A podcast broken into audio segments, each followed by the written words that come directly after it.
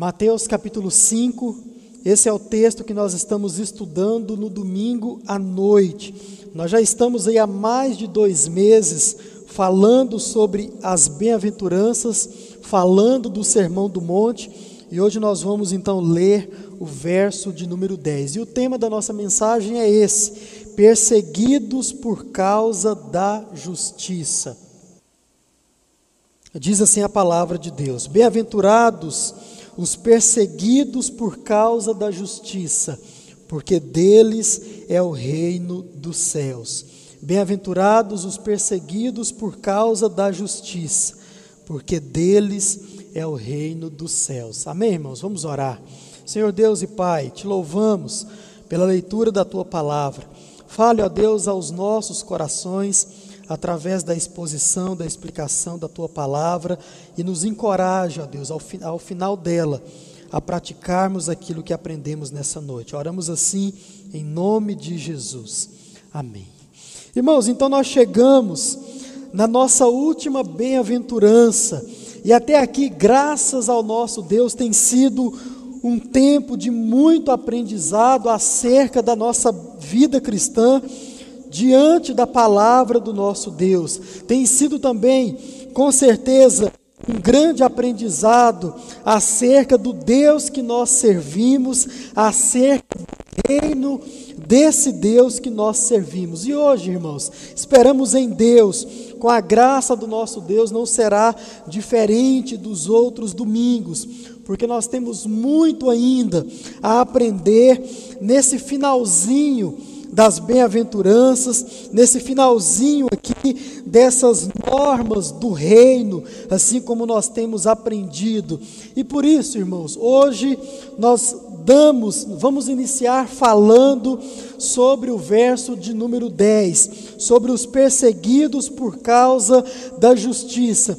E com esta mensagem hoje, eu quero então iniciar o que eu gosto de chamar de uma minissérie dentro da série que nós estamos estudando ao longo aí de dois meses, um pouco mais que isso. Então, a partir de hoje eu quero começar com você uma minissérie dentro da nossa série, dentro das bem-aventuranças. E essa série, ela será de muita importância para que eu e você nós possamos de forma mais ampla compreender o real significado e onde se aplica a expressão de Jesus quando ele diz perseguidos por causa da justiça. A nossa bem-aventurança se trata daqueles que são perseguidos e mais, se trata até daqueles que são felizes por tal perseguição. Então, bem-aventurados os perseguidos por causa da justiça. Nós começamos hoje essa minissérie e onde nós vamos por alguns domingos aprender um pouco mais sobre esse texto, o verso de número 10 e também o verso de número 11 e o verso de número 12. Vamos ver de forma mais ampla, de forma mais geral ou até mesmo mais aprofundada, onde se aplica essa, esse termo, essa expressão do nosso Senhor Jesus. Mas irmãos, deixa eu fazer uma pergunta para você. Ouça com bastante atenção. Você consegue associar perseguição com felicidade? Veja bem, lá no passado você aprendeu que um dos significados de ser um bem-aventurado é mais que feliz. E a pergunta é: diante desse significado, ser um bem-aventurado é ser também mais que feliz, é andar em um caminho de felicidade? A grande pergunta é: como isso pode se aplicar a essa última bem-aventurança? Como ser perseguido pode vir de encontro a uma felicidade, a felicidade do crente. Isso é uma pergunta, irmãos, que nós precisamos nos fazer e é esta que eu faço a você. Você consegue associar perseguição com felicidade? Se você consegue, deixa aqui nos comentários. Sim, pastor, eu consigo. Ou se não, deixe também da mesma forma, para que assim nós possamos interagir mais nesse culto. Isso, irmãos, realmente é algo complicado de se entender, isso é algo complicado de se assimilar. Perseguição com felicidade, mas é possível, é possível de se viver dessa forma, porque se a Bíblia ela nos diz, se a Bíblia ela diz que é possível, então, irmãos, nós precisamos e devemos crer e além disso, nós precisamos procurar assim viver, mesmo diante da perseguição, encontrar a felicidade dentro dessa perseguição. Vamos ver isso mais à frente nos outros domingos. Então, esse é um sermão de domingo que vem. Mas, irmãos, eu quero ainda fazer uma outra pergunta para você.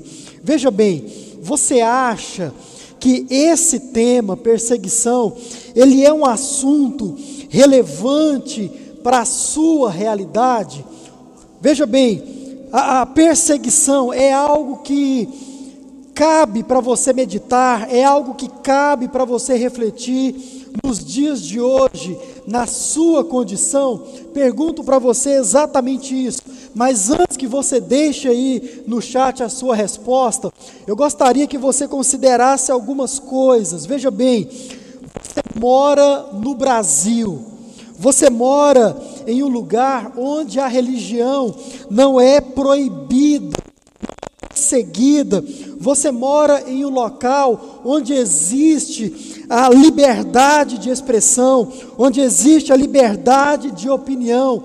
Você pode expressar a sua opinião.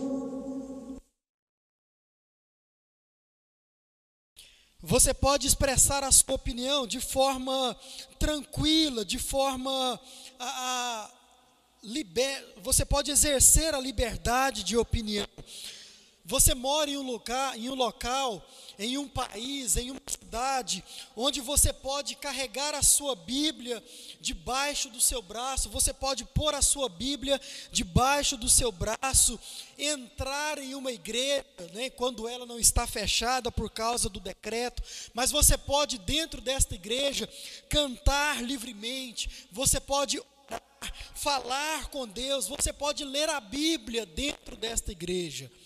Então, considerando tudo isso, olhando para a sua realidade, e esta, meu irmão, é a sua realidade, é a minha realidade, então eu repito, você acha que o tema perseguição, ele é um tema relevante sua realidade hoje?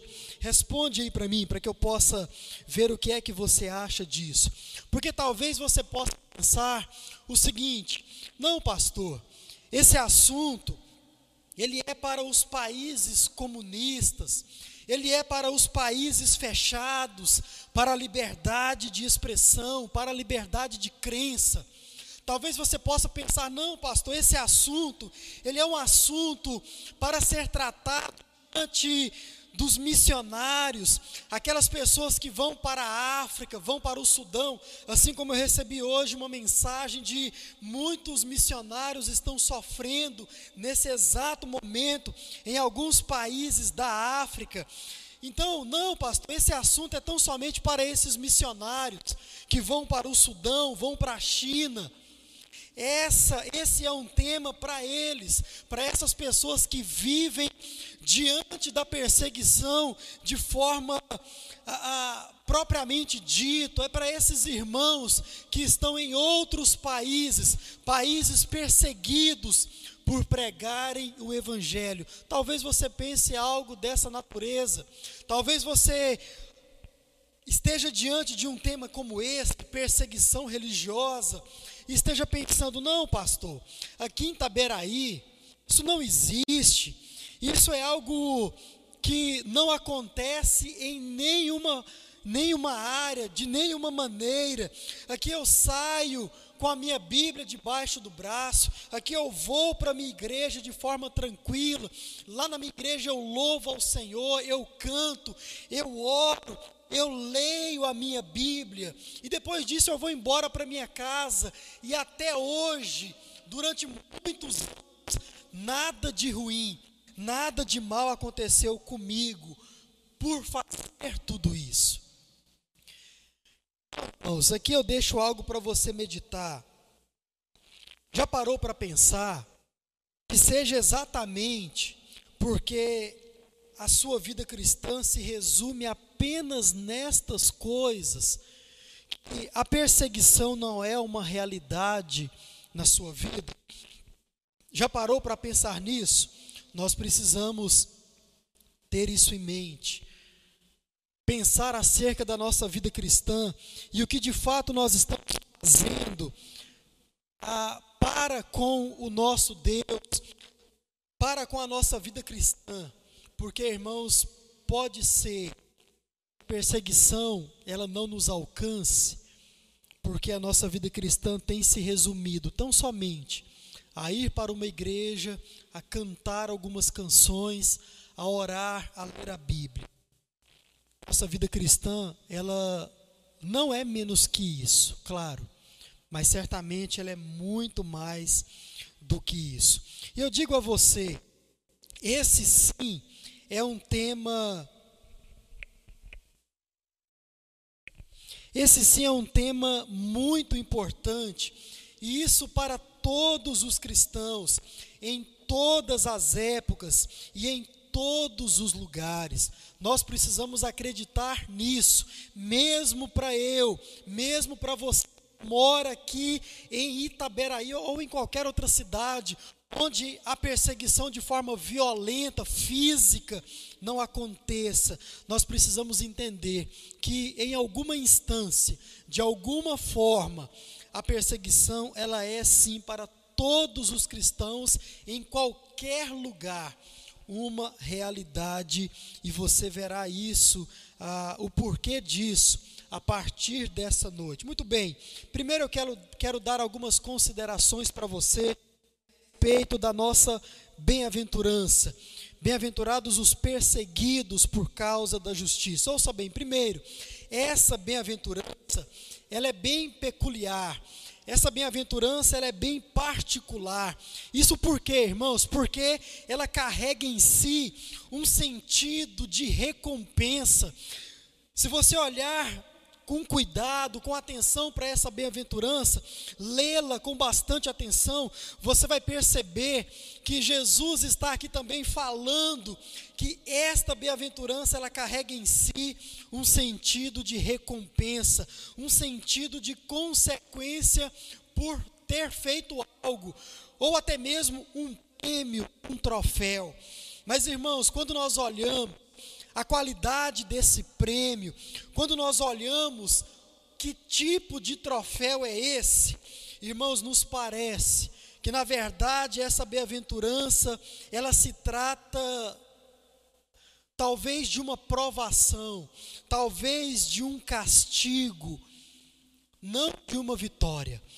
A impressão que nós temos ao ler essa bem-aventurança com estes olhos eu faço algo e por fazer esse algo eu recebo uma recompensa. Mas quando nós analisamos, vemos que tipo de recompensa, irmãos, o que nos parece é que certamente se trata muito mais de um castigo de que uma vitória. Então, se você eu vivo as bem-aventuranças, eu cumpro as normas do reino, como nós temos aprendido, e no final tudo isso, então, sou perseguido. Talvez nós pensemos isso, aí talvez você fale, não, certamente essa não se trata de uma bem-aventurança.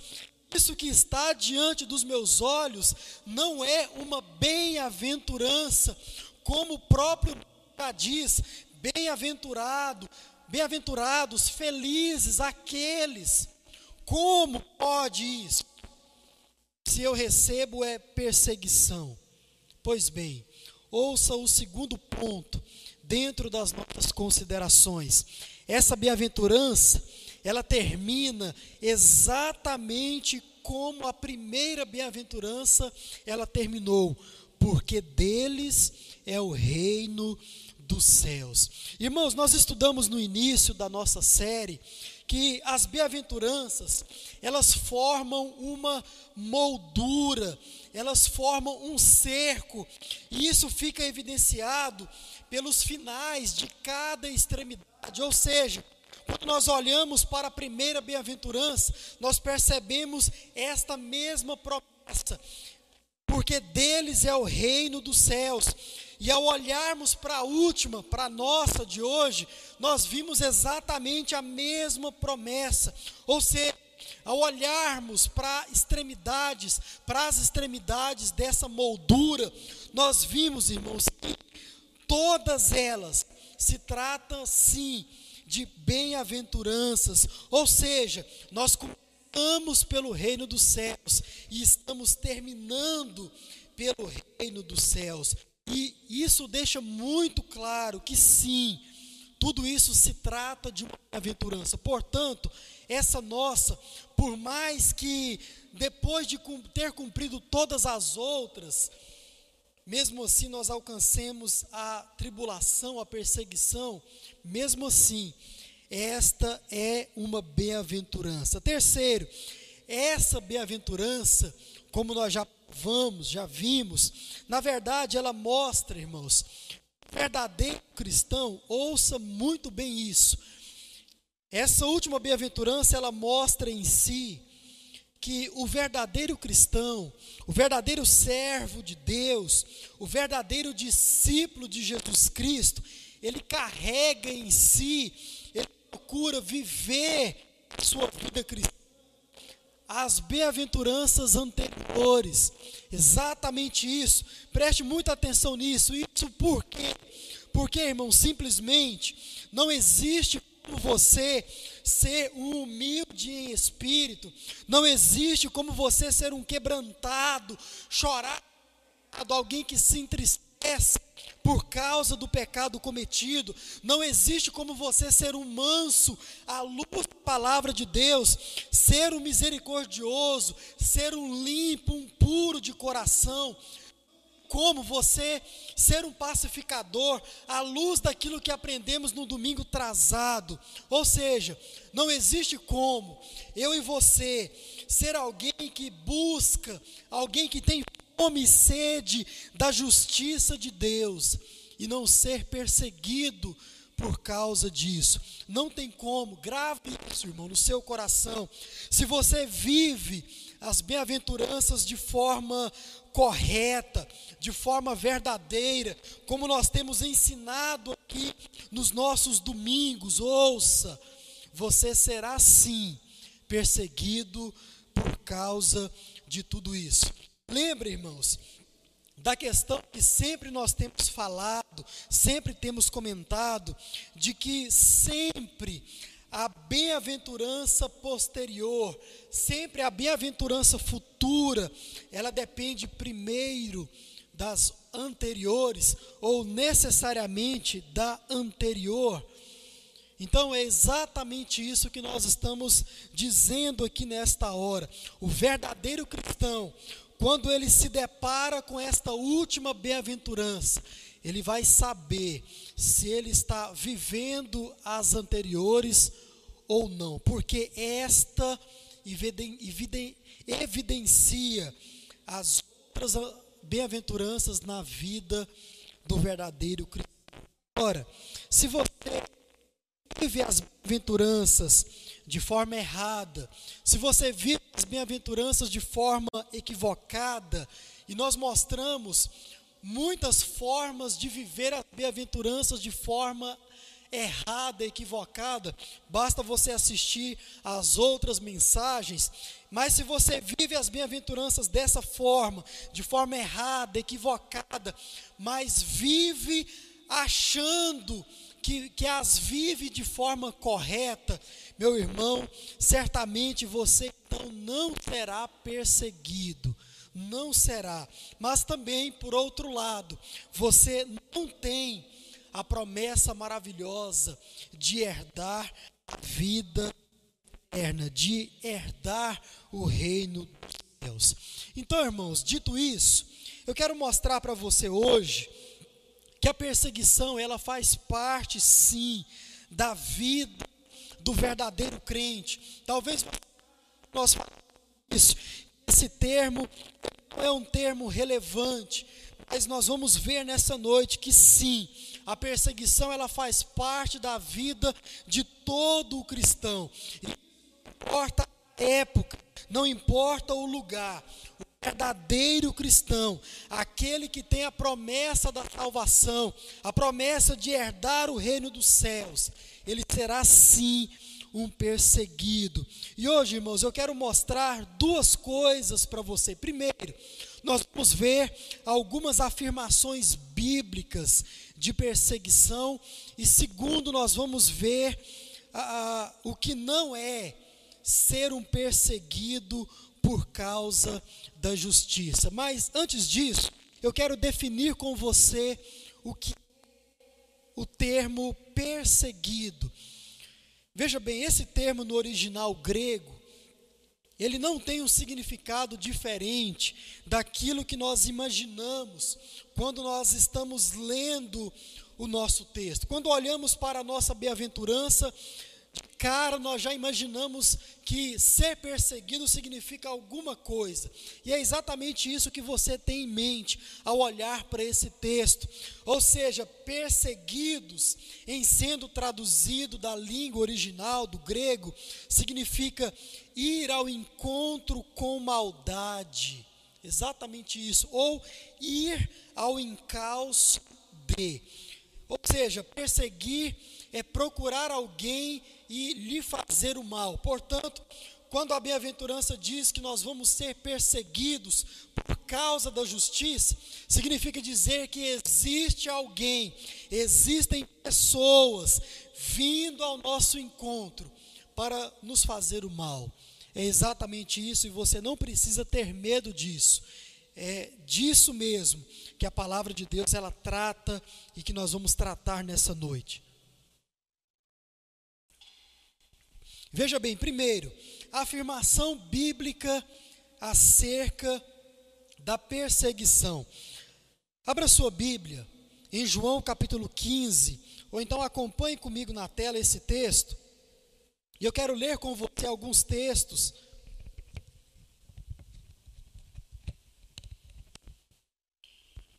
Quero ler com você alguns textos para que assim nós possamos entender que sim, a perseguição ela existe na vida do verdadeiro servo de Deus. João capítulo 15, versos 18 e 19 diz assim: Se o mundo odeia vocês, saibam que antes de odiar vocês, odiou a mim. Jesus falando: Se vocês fossem do mundo, o mundo amaria o que era seu, ou seja, amaria vocês, mas vocês não são do mundo, pelo contrário, eu dele os escolhi, e por isso o mundo os odeia.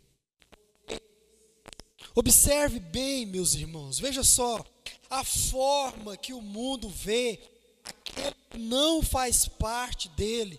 Observe a forma, maneira com que o mundo vê aquele que faz parte do reino de Deus, aquele que tem promessa de dar a vida eterna. Esta forma que o mundo vê você e vê a mim, nós que fomos por Deus tirados, escolhidos deste mundo de ódio deste mundo mal. É assim que aqueles que foram escolhidos por Deus são vistos por aqueles que são do mundo, ou seja, com os olhos cheios de ódios, com os olhos cheios de raiva, de ira. Onde existe um cristão verdadeiro, irmãos, e onde existe o ímpio, não adianta, não existe a paz, mas sim existe a guerra, existe a perseguição por parte do ímpio para com o verdadeiro cristão. Isso é uma verdade, o texto nos mostra exatamente isso. Porque você está sendo visto com olhos cheios de ódios. Jesus está dizendo nesse texto, escrito que o mundo amaria você se você viesse, se você vivesse diante a partir das regras desse mundo. João está dizendo que o mundo amaria você se você vivesse dentro ou debaixo das instruções desse mundo, debaixo das ordenanças desse mundo. Se você vivesse dessa forma, certamente o mundo amaria você. E eu quero aqui abrir um parêntese e dizer, irmãos, que infelizmente o mundo tem amado muitos cristãos, porque tem deixado de viver diante ou a partir das normas do reino, para viver a partir das normas do mundo. Fecha. Veja bem, irmãos,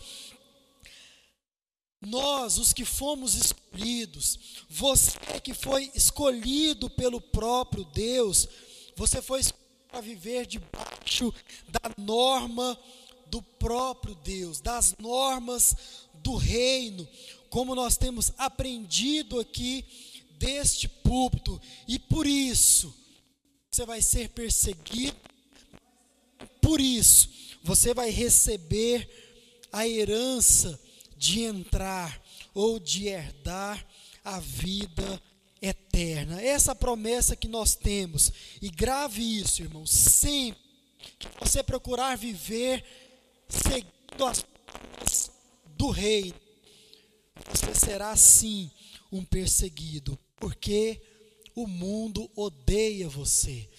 Jesus disse isso. Outro texto, abra sua Bíblia em 2 Timóteo, capítulo 3, verso de número 12. Outro texto mostrar de forma muito clara que o verdadeiro cristão é sim perseguido. Segundo Timóteo, capítulo 3, verso de número 12 diz assim: Na verdade, todos os que vivem, todos os que querem viver piedosamente em Cristo Jesus serão perseguidos. Quando nós olhamos para esse texto e vimos esse, esse termo piedade, nós precisamos entender, eu já ensinei isso para você, que piedade na Bíblia Sagrada não se trata daquele sentimento de pena, não se trata daquele sentimento de ter dó de alguém, mas irmãos, esses sentimentos, eles são expressados, como você já aprendeu, pela palavra misericórdia. Piedade na palavra de Deus significa aquela pessoa que teme a Deus.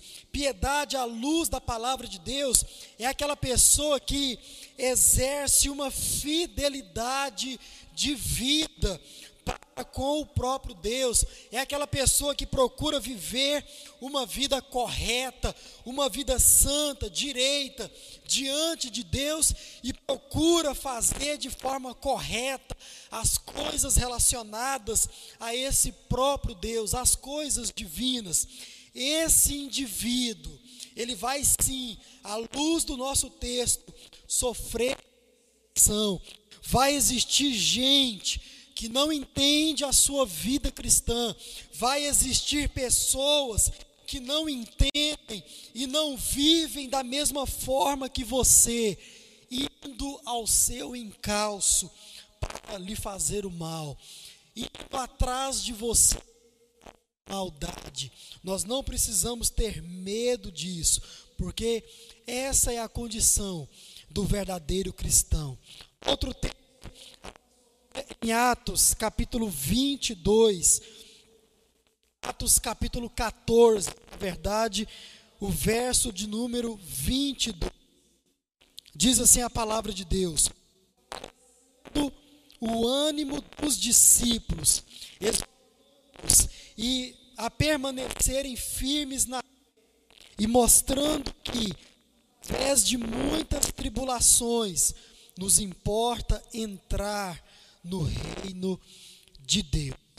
Veja só, irmãos, Lucas aqui está dizendo que os discípulos de Jesus, eles precisam ser animados, eles precisam ser fortalecidos, eles precisam ser exortados a permanecerem, a continuarem exercendo a sua fé, ou seja, vivendo de forma digna a vida cristã, não desanimando, não desistindo, apesar de ações, de muitas perseguições, porque, irmãos, é por meio destas tribulações, destas perseguições, que os discípulos de Cristo haverão de entrar no reino dos céus. O texto é muito claro com relação a isso. Isso é o mesmo que dizer, veja bem, não existe vida fácil para aqueles que são discípulos de Cristo. Não existe vida tranquila para aqueles que são servos de Jesus, servos verdadeiros. E aqui, irmão, eu não estou falando das nossas necessidades básicas de forma alguma, mas sim por causa dos olhares dos ímpios, do olhar do mundo para com esses cristãos. Exatamente por isso que nós sofremos, por isso que nós somos perseguidos à luz do próprio Jesus, o mundo odeia aqueles que são servos de Deus. Último texto, Filipenses capítulo 1, o verso de número 29. Filipenses capítulo 1, o verso de número 29. Diz assim: Porque vocês receberam a graça de sofrer por Cristo e não somente de crer nele. Ouça, irmãos, o que a palavra de Deus nos diz. Paulo, ele trata como graça, Paulo trata como um presente, como uma dádiva, o sofrimento por causa de Jesus Cristo. Então, irmãos, é claro que o sofrimento, a tribulação, a perseguição, ela faz sim parte da vida do verdadeiro servo de Deus. Isso fica muito claro em todos esses textos que nós acabamos de ler. E não adianta, irmãos, os olhares maldosos, o ódio, a ira, a intolerância, o desprezo do mundo sempre vai estar sobre você, se você for de fato e de verdade um discípulo de Jesus Cristo. Eu termino esse ponto ah, citando para você William Hendrickson, que ele diz o seguinte acerca disso, abre aspas, quando a fé dos filhos de Deus se desenvolve suficientemente a tal ponto de manifestar exteriormente, de modo que aqueles que não participam com ele da mesma experiência começar a notar, ouça, então o resultado sempre será a perseguição. Ou seja, quando você, um servo de Deus, um discípulo de Jesus, começar a exercer a sua fé de, a tal ponto que essa fé ela é mostrada do lado de fora com as suas ações, com as suas práticas, e aquele que não professa a mesma fé ver isso em você, não adianta, o que vai sobrar é perseguição. E diz o nosso autor: sempre isso vai acontecer comigo e com você. Ou seja, irmãos, ouça bem: o caráter do cristão, porque ele exerce, ele procura seguir a justiça de Deus, sempre é um contraste, é um protesto contra o caráter do ímpio. Sempre vai ser assim. É por esta razão que o mundo odeia os filhos de Deus. Se você quiser entender um pouco mais sobre esse ódio, ver um pouco mais o próprio Jesus falando desse ódio do mundo para com os servos dele, leia Mateus capítulo 10, o verso 22 e Mateus capítulo 24, o verso de número 9 e você vai entender um pouco mais disso. E esse ódio é o que motiva toda essa perseguição que Jesus trata aqui em Mateus capítulo 5, no verso 10 na nossa bem-aventurança. Então, irmãos, com base em tudo isso, a perseguição ela faz sim parte da vida do servo de Deus, do verdadeiro cristão. Segundo, segunda coisa que eu quero mostrar para você é o que não é ser um perseguido por causa da justiça. Eu gostaria de chamar a sua atenção para esse ponto. Veja bem, irmãos, isso precisa ficar de forma muito clara no nosso entendimento. O que não é ser um perseguido por causa da justiça. E por quê?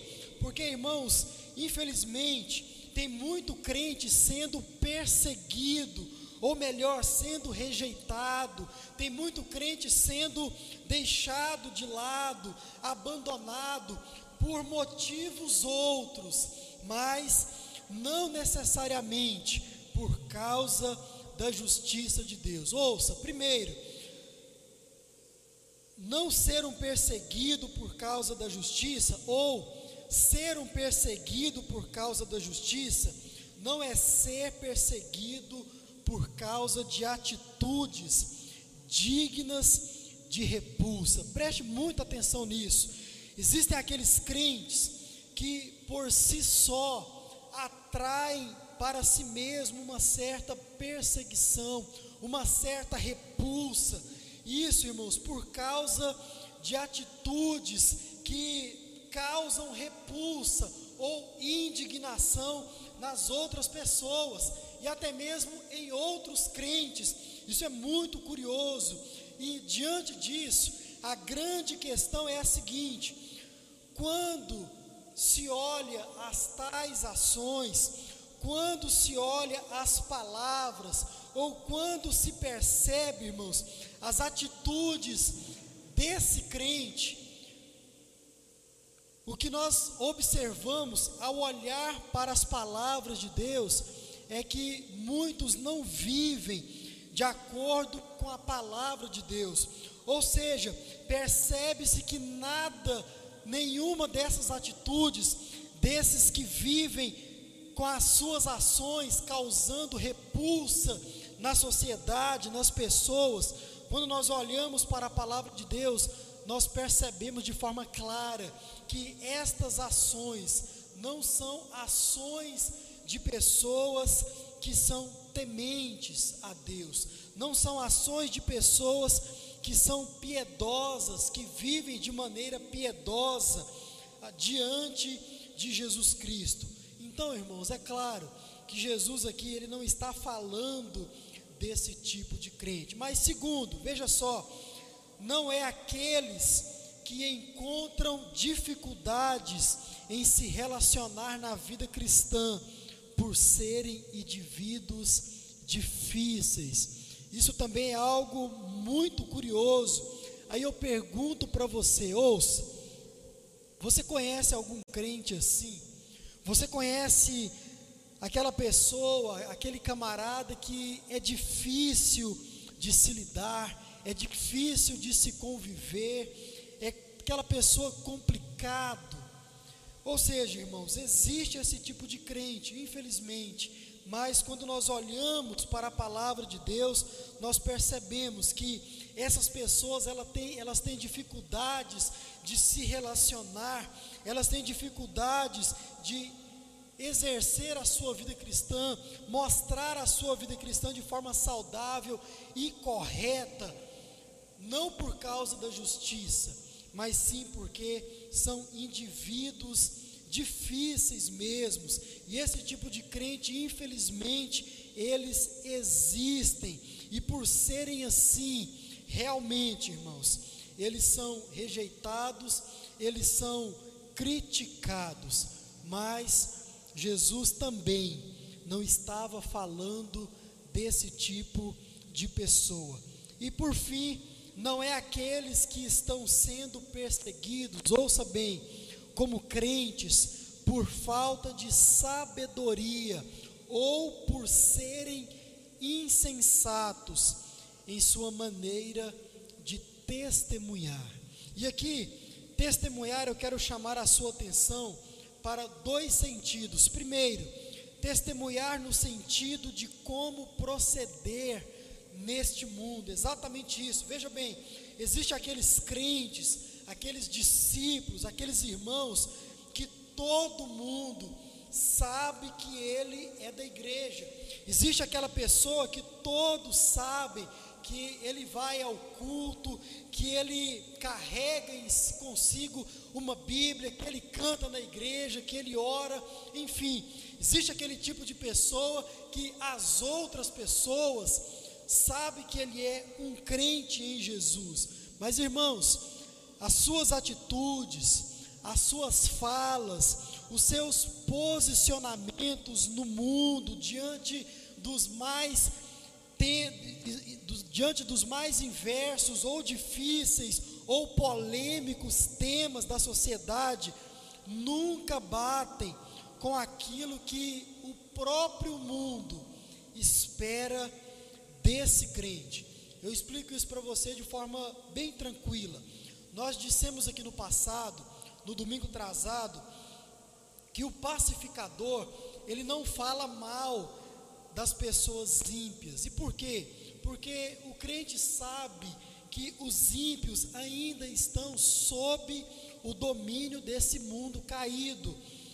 E nós falamos isso e aprendemos isso no domingo trazado. Isso é uma verdade. Então, o pacificador, o verdadeiro cristão que exerce a pacificação no mundo afora, no seu meio de convivência, ele jamais fala mal do ímpio por causa disso. Agora, ouça bem essa ilustração. Você é um pacificador, você é um crente em Jesus, mas você é daqueles que todo mundo sabe que você vai à igreja, mas como nós dissemos aqui, as suas atitudes, as suas falas, os seus posicionamentos no mundo nunca bate com aquilo que o mundo espera de você. Veja bem, você está em uma rodinha de amigos, pessoas não crentes, só, só você de crente, e elas sabem que você é um cristão. E nesta rodinha, todas essas outras pessoas estão falando mal de alguém, seja quem for, estão criticando, estão difamando a vida de uma pessoa, quer seja um político, quer seja uma outra pessoa, não importa. Estas pessoas estão falando mal, difamando outras pessoas. E quando chega a sua vez de falar, o crente, você então concorda com eles e também profere palavras que vai difamar a vida dessa mesma pessoa que está sendo difamada pelas outras que estão ao seu redor. Aí alguém da sua rodinha olha para você e diz o seguinte: Uai, eu achei que você seria o único que discordar de nós. Eu achei que você seria o único que iria dizer algo diferente daquilo que nós dissemos, acabamos de dizer. Ou seja, irmãos, o mundo, ele sim, apesar de nos odiar, ele espera um posicionamento, ele espera palavras diferentes do crente em Jesus. Ele olha para você e espera por parte de você algo que seja diferente daquilo que o mundo caído prolifera, prolifera, faz. Então, irmãos, muitas vezes, muitos crentes se deparam nessa situação, eles concordam com o mundo que os odeia, que espera algo diferente da parte deles. Então, pelo próprio proceder diante do mundo, esse crente, ele atrai para si olhos maldosos, porque o mundo sempre vai esperar do crente algo completamente diferente. Então, pessoas insensatas, pessoas que não conseguem conduzir a sua vida cristã no mundo, irmãos, elas vão sim atrair uma oposição, uma perseguição para a sua própria vida. Segundo, um testemunho no sentido de como falar de Cristo a esse mundo caído. Esse é outro problema, irmãos, que muitos enfrentam com relação às outras pessoas, ou seja, sua maneira de falar do amor de Deus para aqueles que ainda não conhecem a Deus. Veja bem, você conhece aquele crente chato? Você conhece aquele crente que só sabe falar em céu, em inferno, onde chega, ele começa a querer enfiar Jesus de goela abaixo na vida das pessoas. Olha, se você não aceitar a Cristo, você vai para o inferno. Tome cuidado com isso. Conhece esse tipo de crente que ele não consegue ter uma, um outro tipo de conversa com o não crente que não seja, que não venha oprimir aquele não crente com a sua espiritualidade, com a sua religiosidade. Existem muitos assim. Infelizmente, ouça, crente, você deve sim falar do amor de Deus, você deve sim testemunhar do amor de Deus para todas aquelas pessoas ao seu redor que não conhecem o amor de Deus. Mas, irmãos, nós também precisamos tomar cuidado com a forma, com a maneira que nós estamos fazendo isso. Porque, dependendo da maneira, da forma, nós vamos atrair para nós mesmos perseguição, vamos atrair oposição e mais, vamos fechar as portas para a pregação do Evangelho para aquelas pessoas que não conhecem a palavra de Deus. Sobre isso, Mark Lloyd Jones escreve o seguinte: abre aspas. Podemos atrair contra nós mesmos sofrimentos infindáveis, podemos criar dificuldades inteiramente desnecessárias para nós mesmos, causadas por alguma tola noção a respeito da maneira de viver e testemunhar ou porque, ou então porque nossa atitude de justiça própria realmente atrai tal perseguição contra as nossas próprias cabeças. Ou seja, a partir do nosso proceder, como explicamos aqui, a partir do nosso falar, do nosso testemunhar de Jesus às outras pessoas, ou a partir do nosso próprio senso de justiça, nós podemos sim trazer oposição, podemos sim trazer perseguição para nós mesmos. Porém, não é nada disso, ou não é sobre esse tipo de atitude que Cristo está falando. Então, irmãos, tudo isso que nós vimos hoje é tão somente para duas coisas. Primeiro, entender que sim, a perseguição ela faz parte verdadeiro cristão, aquele que procura viver ah, de acordo com as com todas as outras sete bem-aventuranças, não adianta. O que o espera é a perseguição. Isso é uma realidade. E como nós vamos aprender ainda, esta perseguição, ela tem sim uma conotação, ela é sim um sinônimo de felicidade na vida do cristão. E em segundo lugar, nós aprendemos, nós entendemos que você, o crente, ele pode sim estar sendo perseguido, mas irmãos, pode não ser por causa da justiça de Deus. Por quê? Porque uma vida, uma visão e uma condução errada, equivocada da vida cristã, também gera uma repulsa na sociedade e, consequentemente, gera uma devida perseguição. Porém, não se trata de perseguição por causa da justiça. Amém, irmãos? Que Deus abençoe a Sua palavra nos nossos corações. E como de costume, eu quero deixar duas aplicações para eu e você praticarmos através ou a partir de tudo aquilo que nós ouvimos e aprendemos nessa noite. Primeiro, viva de maneira coerente com o Evangelho. Isso é muito importante. Você aprendeu a importância de se viver de forma coerente com aquilo que você professa, com aquilo que você diz acreditar, com o Evangelho que você diz servir, com o Senhor que você diz servir. Ou seja, observe como você está se portando diante do mundo, observe como você tem se posicionado, tem opinado ah, acerca dos assuntos polêmicos, acerca daquilo que o mundo entende que deve ser feito com pessoas, com situações. Preste muita atenção, meu irmão, como você tem a, a, se portado diante do mundo. Viva de forma coerente com o evangelho que você diz professar. Segundo, não trate com maldade aqueles que te perseguem. Isso é algo muito difícil, sim, mas nós vamos ver ao longo do Sermão do Monte que isso é preciso, necessário e com certeza é algo possível, porque a palavra de Deus nos ensina e nos dá condição para tal.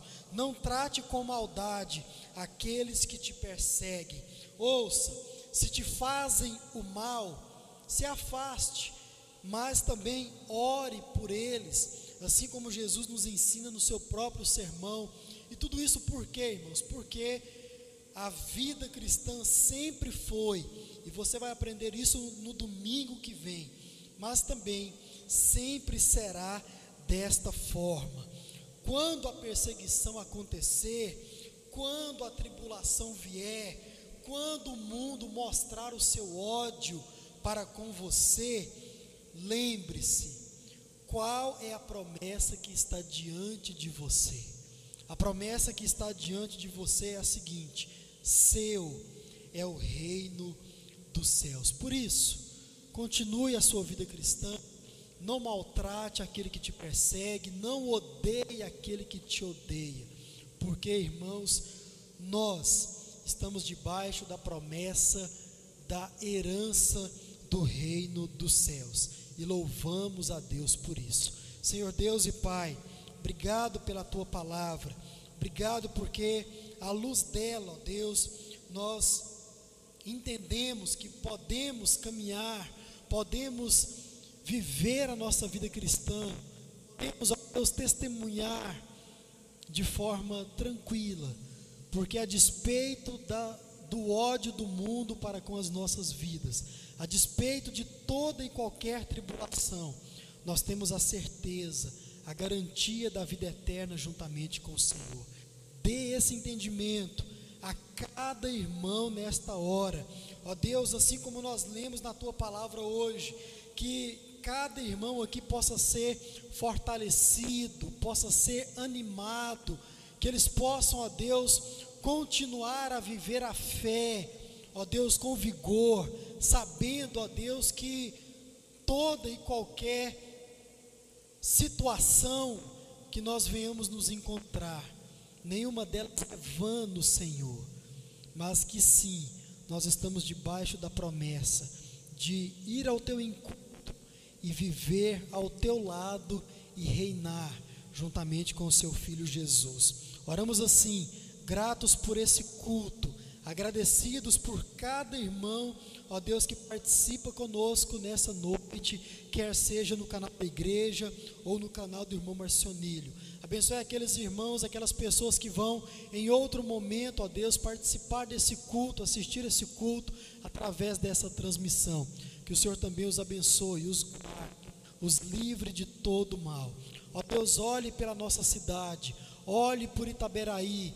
Ó Deus, que o Senhor continue a nos livrar, a livrar o teu povo, que o Senhor possa, ó Deus, com o teu poder, com a tua misericórdia e graça, diminuir, ó Deus, os casos na nossa cidade. Abençoe aqueles que aqui moram, que estão passando, ó Deus, pela situação do vírus.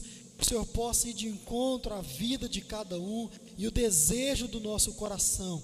Que o Senhor haja com cura, que o Senhor haja, ó Deus, com bálsamo aliviando dor diminuindo os sintomas e, ó Deus, libertando desse mal.